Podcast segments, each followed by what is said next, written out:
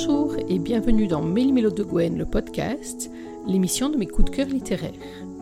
Dans chaque épisode, je vous propose de faire le point sur mes dernières lectures, sur les auteurs que j'aime, sur les thèmes qui me tiennent à cœur, et aussi parfois sur mes propres sorties livresques, bref, sur tout ce qui compose ma passion pour la lecture et pour l'écriture. Dans l'épisode d'aujourd'hui, le dixième déjà, je vais continuer de décliner le thème que j'ai déjà abordé lors de la précédente émission, à savoir les lectures addictives pour l'été. Lecture addictive, il s'agit effectivement de ces romances que je ne peux refermer avant la dernière page, et puis bien évidemment d'un petit clin d'œil pour la maison d'édition addictive pour laquelle j'ai signé mes cinq premiers romans et dont je suis toujours une grande fan, une grande lectrice, qu'il s'agisse de la version écrite du blog ou de la version podcast comme c'est le cas aujourd'hui. Lors de la précédente émission, nous avons discuté de Laura Black et de son dernier roman, Sulphurous Bad Boy. Aujourd'hui, nous nous tournons vers Anna Scott et la romance qui est sortie le 8 juillet dernier, Sensual Step Brother. Anna Scott est une auteure que j'aime tout particulièrement. J'ai eu la chance de rencontrer la femme derrière l'auteur et j'ai eu un vrai coup de cœur lors de cette rencontre l'an dernier au Festival du roman féminin. C'est une auteure touche à tout qui euh, manie avec la même réussite et la même délicatesse différents thèmes et différents styles, allant de la romance historique à la romance fantastique, et là, cette fois-ci, une romance contemporaine particulièrement réussie au bon petit coup de vacances. Sensual Step Brother, effectivement, va vous emmener et nous embarquer sous le ciel bleu de la Grèce, au bord de la mer Égée, dans un paysage qui tient lieu pour moi du top 5 des endroits où j'aurais fortement envie de me rendre en vacances. Et inutile de vous dire qu'après avoir dévoré ce Sensual Step Brother, je n'avais qu'une envie, revoir mes cours de grec et réserver vite fait mon billet pour Athènes. Mais avant de boucler ma valise, de prendre ma protection solaire et de partir directement vers le Pirée en révisant mes pas de Sirtaki, il serait bon que je vous présente l'histoire. Et plutôt que de vous parler du Step Brother pour commencer, je vais d'abord vous parler de la Step Sister. Effectivement, une grande partie du roman se passe dans les yeux de l'héroïne, Victoire, Vic pour ses amis et les intimes, qui est une jeune fille qui finit ses études à Sciences Po, donc c'est une, une jeune fille qui veut devenir journaliste, qui est euh, la demoiselle du milieu dans une fratrie exclusivement composée de sœurs. Elle a donc une grande sœur blanche qui est infirmière en euh, pédiatrie, et une petite sœur Juliette qui est à peine sortie de l'enfance, qui est même encore en pleine enfance, et elle a des relations très euh, tendues, conflictuelles avec sa mère Mathilde, et des relations qui ne s'arrangent pas, qui ne sont pas arrangées en tout cas depuis le divorce de sa mère il y a maintenant plusieurs années. Les relations sont donc tendues et malgré tous les efforts que fait Victoire pour convenir à sa mère, il y a toujours un petit quelque chose qui coince. Bon, c'est vrai qu'une chevelure bleu-azur pour rencontrer sa mère, ça peut parfois un petit peu picoter, mais enfin, ça fait partie de la personnalité très attachante de Vicky. Quoi qu'il en soit, le roman euh, commence sur une rencontre dans un café, au cours de laquelle Mathilde annonce de but en blanc à ses filles qu'elle a rencontré un nouvel amour, qu'il est grec, que le mariage est imminent, et que toute la petite famille va devoir se transporter en Grèce pour la cérémonie, ce qui sera l'occasion de rencontrer les trois fils de Stavros Onakis, le futur marié, à savoir Dante, Ambrose et Paris. Comme il est tradition dans Mélimelo de Gwen le podcast, avant de vous en dire plus, je vais vous lire euh, un extrait du roman euh, qui se situe justement à la sortie de cette fameuse annonce, à la sortie de cette rencontre, et qui met en scène Vic, c'est elle qui a la parole. Encore sous le coup de la vive émotion qu'ont suscité les révélations de ma mère, émotion où se mêlent colère et autres sentiments plus intimes, je traverse à nouveau la salle de restaurant pour rejoindre la sortie. Attention, chaud devant, hurle un serveur venant en sens inverse. Surprise, je me déporte brusquement sur la gauche et heurte violemment une autre personne. Je pousse un petit cri étouffé en me retrouvant plaqué contre le corps d'un homme. Je perçois soudain la fermeté d'un torse musculeux sous mes mains et sa chaleur au travers de la chemise. Après quelques secondes d'étonnement, je lève la tête, lentement, pour rencontrer une bouche sensuelle aux lèvres pleines, une mâchoire carrée à la barbe de trois jours, des iris d'un vert incroyable. Je crois n'avoir jamais approché d'aussi près un type si beau. Et putain ce qu'il bon. Je me redresse en prenant appui sur ce torse qui me brûle soudain les doigts. Pardon, je. Je devrais m'excuser davantage, mais là tout de suite j'en suis incapable. Je ne fais que me perdre dans ces iris qui continuent de m'observer intensément. Mon cerveau envahi par les sensations que procurent ces doigts qui glissent subrepticement jusqu'à mon avant-bras nu, qu'il caresse de façon quasiment hypnotique, semblant lui aussi surpris et subjugué. Jamais un homme ne m'a regardé avec autant d'intensité. Mon cœur ne cesse de tambouriner comme un fou, mon souffle devient ardu, et j'ai de plus en plus de mal à aligner deux pensées cohérentes. Je devrais surtout m'éloigner pendant que je le peux encore. J'espère que vous ne vous êtes pas fait trop mal En percutant son torse aussi ferme qu'un roc, il veut dire Je crois que je survivrai. Sa voix est grave, chaude, avec un léger accent. Non, ça va, je, suis désolé, réitérai-je. Encore ce sourire enjôleur. Une petite fossette apparaît sur sa joue droite, le rendant encore plus irrésistible. Je vous en prie, c'est un plaisir, j'aime quand de jolies filles me tombent dans les bras. Pardon? Ce n'est pas tout à fait ainsi que les choses se sont produites, mais malgré moi, je rougis. Intensément. Je me mettrai des baffes d'être aussi réceptive à ce que cet homme dégage. Ses doigts continuent de se promener sur ma peau, de haut en bas, puis de bas en haut, déclenchant des milliards d'agréables petits frissons. Mais si agréable qu'il soit, je ne suis pas du genre à me laisser draguer par un inconnu, surtout avec ce genre de phrase facile. Est-ce que je peux vous offrir un verre ou autre chose? Il s'est joué de sa voix et sa technique d'approche est bien rodée. Je me raidis et échappe à sa main, ainsi qu'à son regard de feu où est né, au fil des secondes, un désir mordant qui me bouscule bien malgré moi. Je pourrais l'envoyer se faire voir, mais son sourire, son charisme et son extrême beauté, je dois bien le dire, m'en empêchent. C'est gentil, mais non. D'ailleurs, euh, je dois y aller, excusez-moi. Est-ce qu'au moins je pourrais connaître votre nom? Je vois pas l'intérêt. Bonsoir. Je tourne les talons, enfile ma veste et franchis la porte. J'ai hâte de rentrer chez moi, de retrouver la sécurité de mon appartement et de me blottir sous mon plaid avec une tisane bien chaude devant un bon film d'action qui me fera oublier le futur mariage de ma mère, son départ avec Juliette, et qu'un inconnu a mis mes hormones en ébullition à un niveau jamais atteint. Je dois être en manque, je ne vois que ça. Je ne suis pas sortie depuis des mois. Je n'en ai pas le temps avec les révisions des examens de fin d'année, donc je n'ai pas baisé depuis des mois. La dernière fois remonte à si longtemps que je ne me souviens même pas quand ni avec qui. C'est la seule raison, sinon comment expliquer ce que je viens de ressentir? Comment expliquer que ce type m'a fait vibrer des pieds à la tête de façon tout à fait indécente? Si indécente que j'en ai mouillé ma petite culotte. Après plusieurs centaines de mètres, je ralentis mon allure et m'oblige à respirer calmement pour faire le point, tout en resserrant mon perfecto sur ma poitrine. Je frissonne alors que l'air est encore tiède, la journée ayant été particulièrement chaude pour une mi-juin. J'obligue à gauche pour rentrer dans une bouche de métro, lorsqu'une main se referme sur mon bras. Attendez, mademoiselle. Je me retourne plus surprise qu'apeurée car j'ai reconnu la voix. Sa voix. Vous? Un sourire me répond. Oui, moi. Je ne sais pas pourquoi je lui souris, ni pourquoi et comment une bouffée de désir pour cet inconnu m'enflamme tout entière. Mon corps me trahit. De façon si soudaine que j'en suis la première étonnée. Profitant de mon silence, l'inconnu de la brasserie s'approche. Et plus il approche, plus je recule face à son regard impérieux dans lequel je me noie, jusqu'à me retrouver coincé entre lui et le muret de la bouche de métro. Il y a foule autour de nous, les gens nous contournent tout en nous ignorant. Nous sommes à Paris, tout le monde se fout de tout le monde. C'est comme être seul au monde, dans une autre dimension, ni plus ni moins une dimension créée uniquement pour nous, où il n'existe que lui, moi, la formidable attraction qui nous pousse l'un vers l'autre, et ce désir aussi soudain qu'inattendu. Je lève les yeux à nouveau happé par son charme évident, auquel je n'ai plus aucune envie de résister. Il ne dit rien, il n'en a pas besoin, ses iris brillants, ardents, brûlants, me dévoilent tout ce que j'ai besoin de savoir. Il me veut. Il me désire tellement que son souffle accélère au diapason du mien. Et soudain, après ce que je pense être un juron, puisque prononcé dans une langue étrangère gutturale, et comme s'il luttait contre lui-même et son désir, ses mains sont autour de mon visage et ses lèvres sur ma bouche.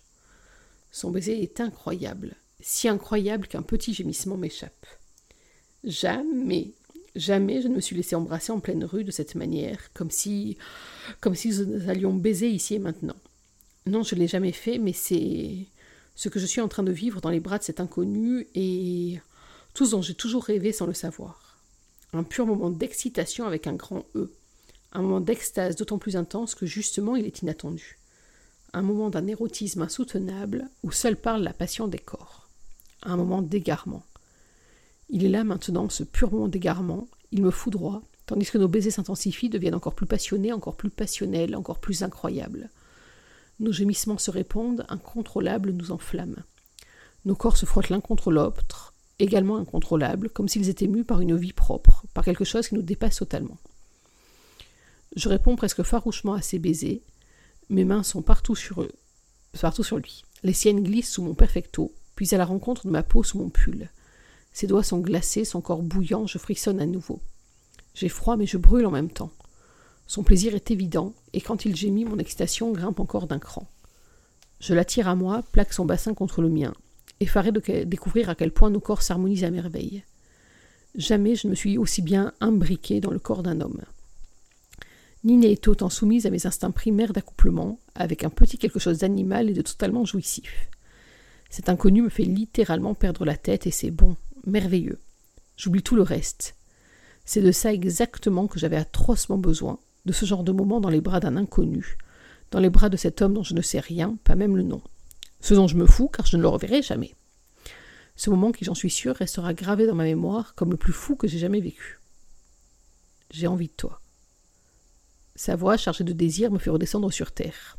Il aurait dû se taire, ne pas énoncer une criante réalité. Oui, il me veut, il a envie de moi autant que j'ai envie de lui, mais nous sommes en pleine rue. Il nous est impossible d'assouvir ce désir, et je ne me vois pas, mais alors absolument pas le suivre quelque part pour coucher avec lui. Le charme est rompu. Je pose mes mains sur son torse, contre son cœur que je sens battre comme un fou, tout comme le mien, et je le repousse fermement. Je suis désolé, je ne peux pas. Ses yeux marquent la stupéfaction la plus totale, et je pourrais m'en amuser si un sentiment assez proche du regret n'était pas en train de me submerger. Il est si beau, putain. Pourquoi je ne peux pas accéder à son désir, à notre désir encore si vibrant d'intensité? La magie s'est enfuie. Je ne peux pas prendre le métro, l'emmener chez moi ou le suivre je ne sais où. Après tout, j'ignore tout de cet homme, même s'il est super beau et me plaît infiniment.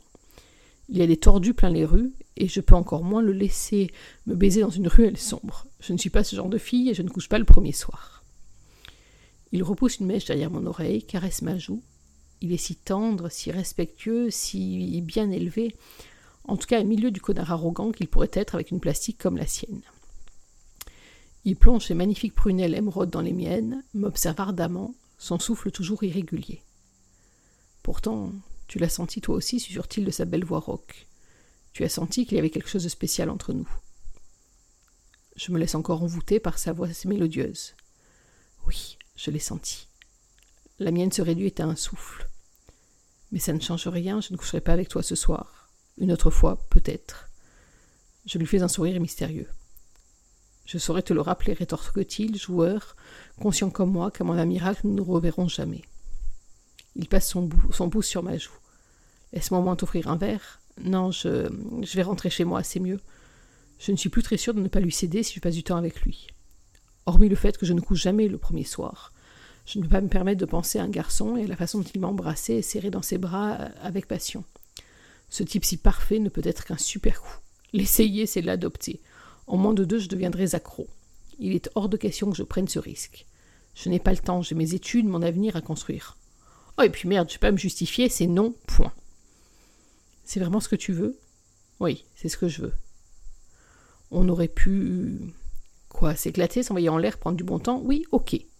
Mais après, je ne rêve pas du grand amour, enfin pas dans l'immédiat, mais je pense mériter mieux qu'un coup à la va-vite.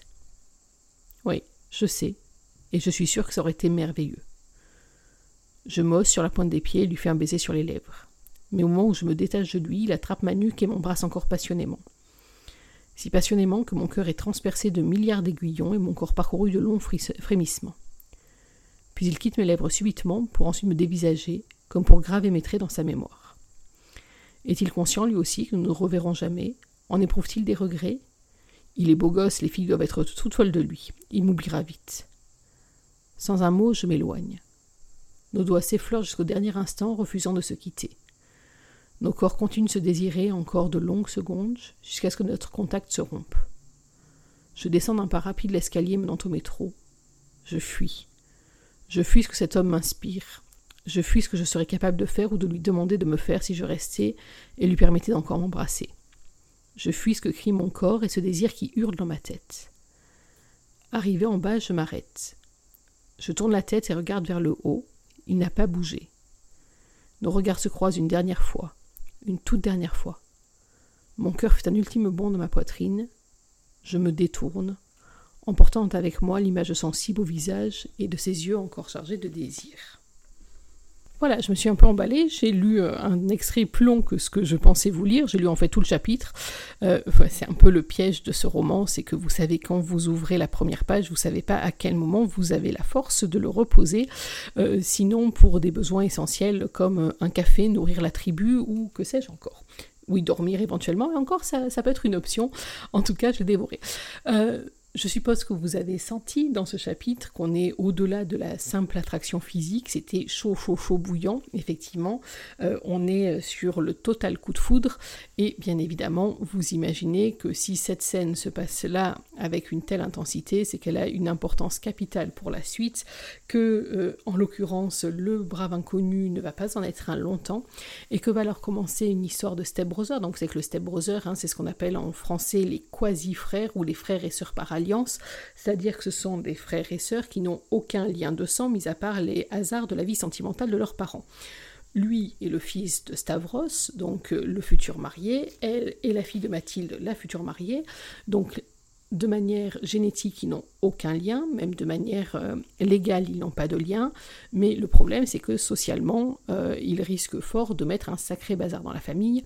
À plus forte raison, je vous l'ai expliqué, que les relations entre Victoire et sa mère sont déjà extrêmement tendues, et que cette question, euh, plus que la question morale, cette question familiale, va être vraiment au cœur du roman. Souvent, euh, dans les histoires de Step Brother, on a le regard des autres qui est important, ce que vont penser les autres de cette relation entre frères et sœurs, pour faire très très simple. Euh, là, vraiment, il y a une autre dimension très importante entre Victoire et lui, euh, à savoir que Victoire est à la fois totalement déchirée euh, par son attraction viscérale pour euh, cet homme. Et honnêtement, quand on voit la description qu'on a faite Anna Scott, je crois que personne ne peut lui jeter la première olive dessus euh, de craquer sur ce magnifique brun aux yeux émeraude. même moi, j'avoue que pouf, il fait très chaud.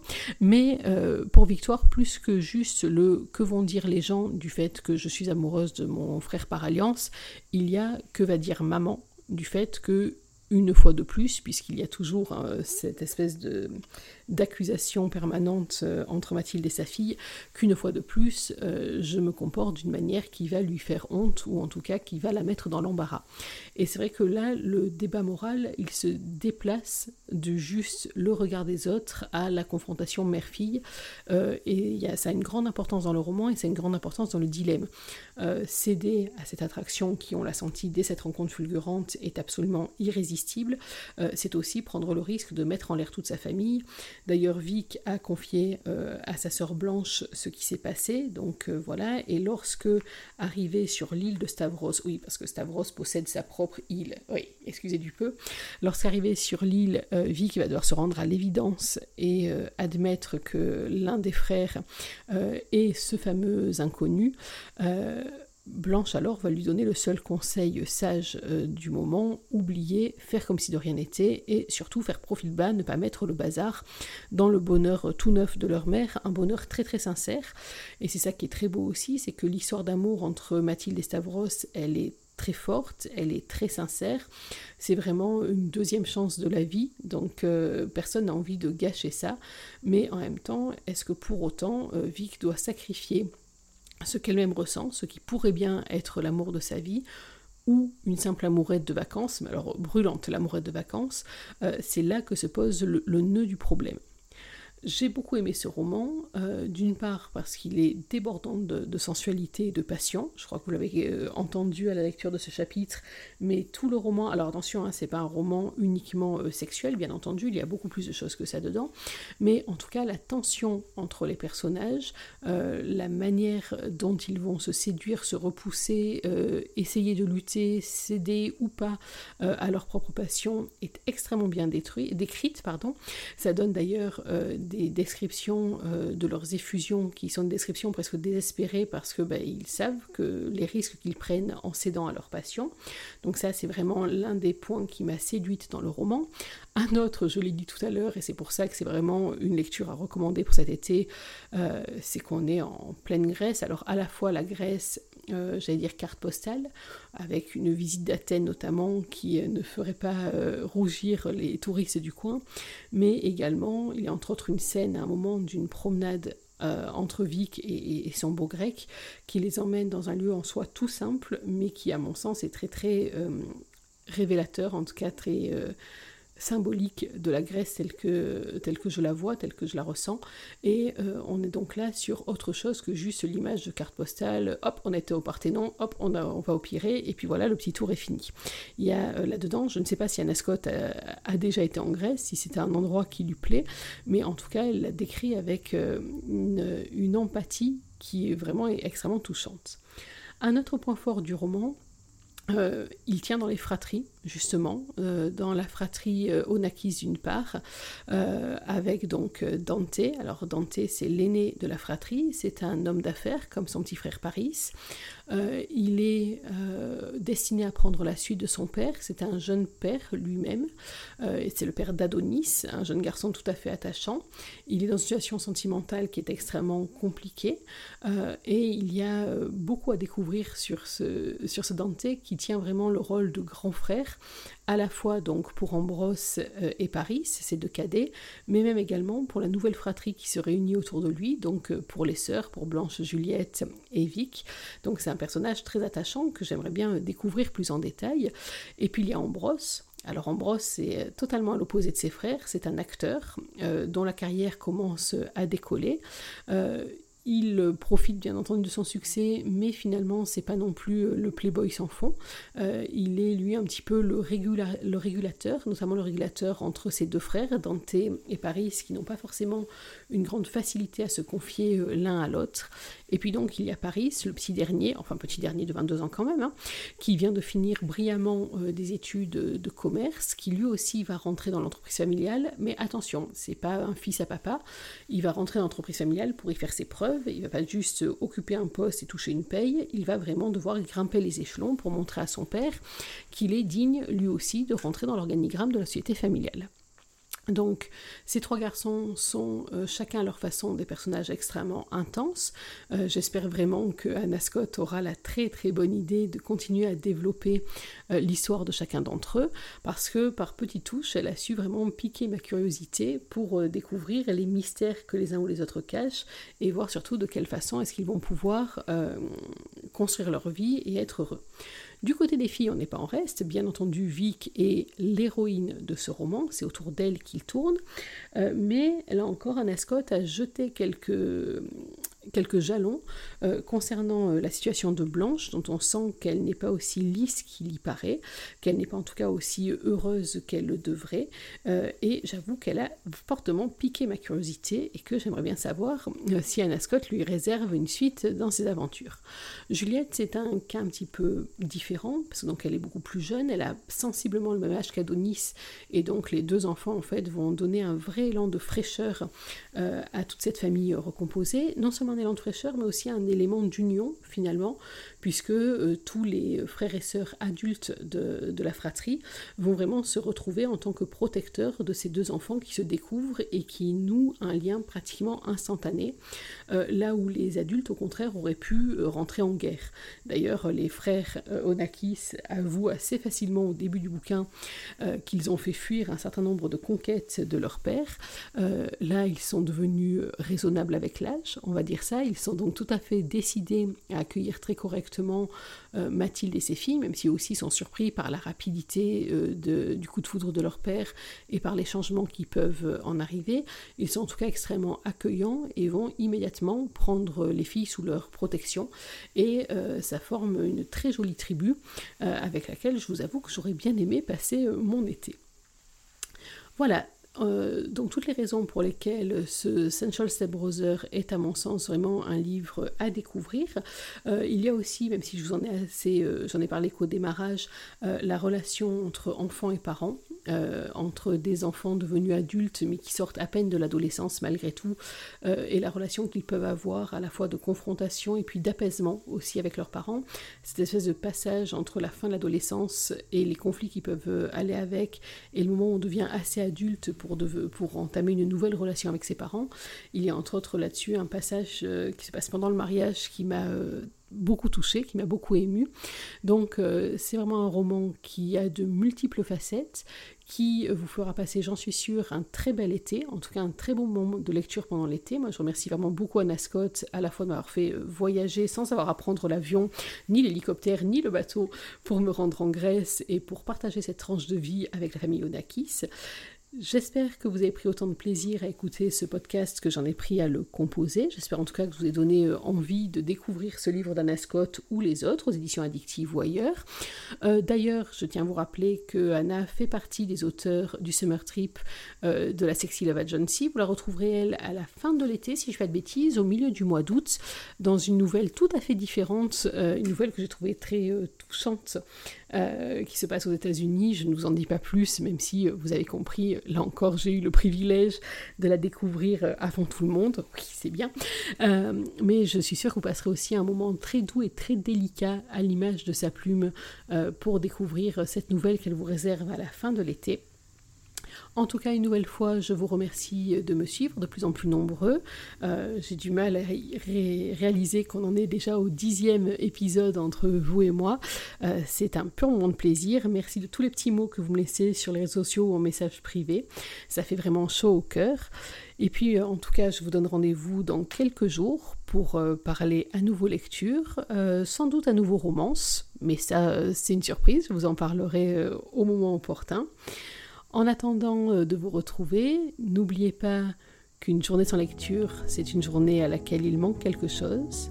Alors d'ici notre prochaine rencontre, soyez heureux, prenez soin de vous et surtout, n'oubliez pas, lisez. Bye bye